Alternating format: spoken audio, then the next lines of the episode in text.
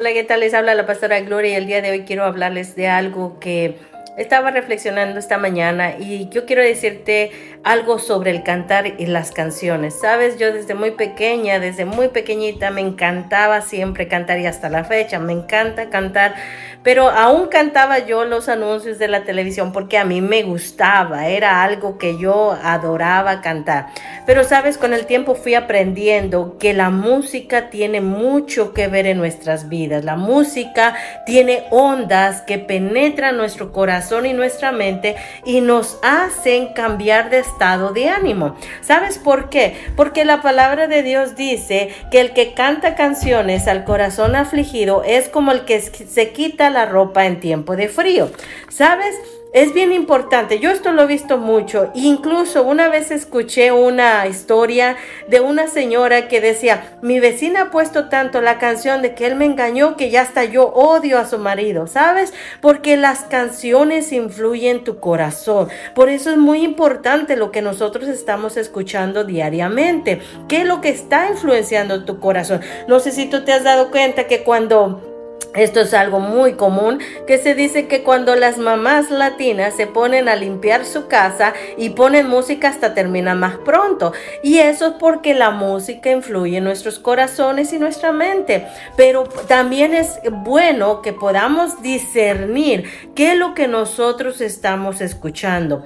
El enemigo muchas veces va a tratar de entrar por tus, por tus oídos para influenciarte a la depresión, a la tristeza, para influenciar hacer lo malo, mas sin embargo, hoy en día existen tantas canciones que hablan de Dios, hablan, hablan de algo bueno, hablan de la transformación, hablan de la adoración, canciones que influyen en tu corazón y traen paz a tu vida. Pero ¿por qué es bueno saber quién es el que está cantando? Por eso es bueno que nosotros entendamos que la adoración es lo más importante que tenemos en nuestras vidas, ya que cuando nosotros vayamos allá con Cristo a estar delante de la presencia del Padre en el cielo, uno de nuestros a propósitos será alabar a Dios de día y de noche, alabar su nombre. Por eso aprende bien a escuchar lo que, lo que está a tu alrededor, discernir lo que estás escuchando, porque eso es importante para que tu corazón se mantenga limpio. Por eso es importante discernir qué es lo que están escuchando tus oídos y qué es lo que está hablando tu boca. ¿Por qué? Porque de la abundancia del corazón habla la boca. Entonces, lo que tú escuchas va a influenciar para bien o para mal tu vida.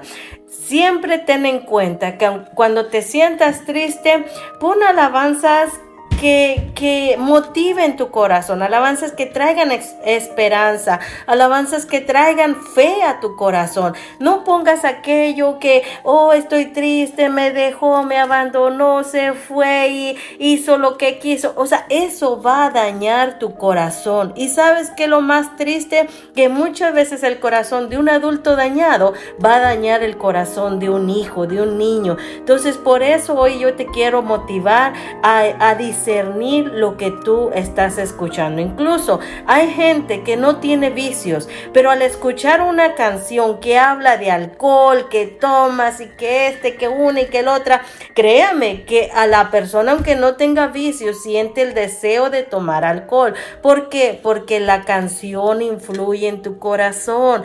Esto es mi consejo el día de hoy.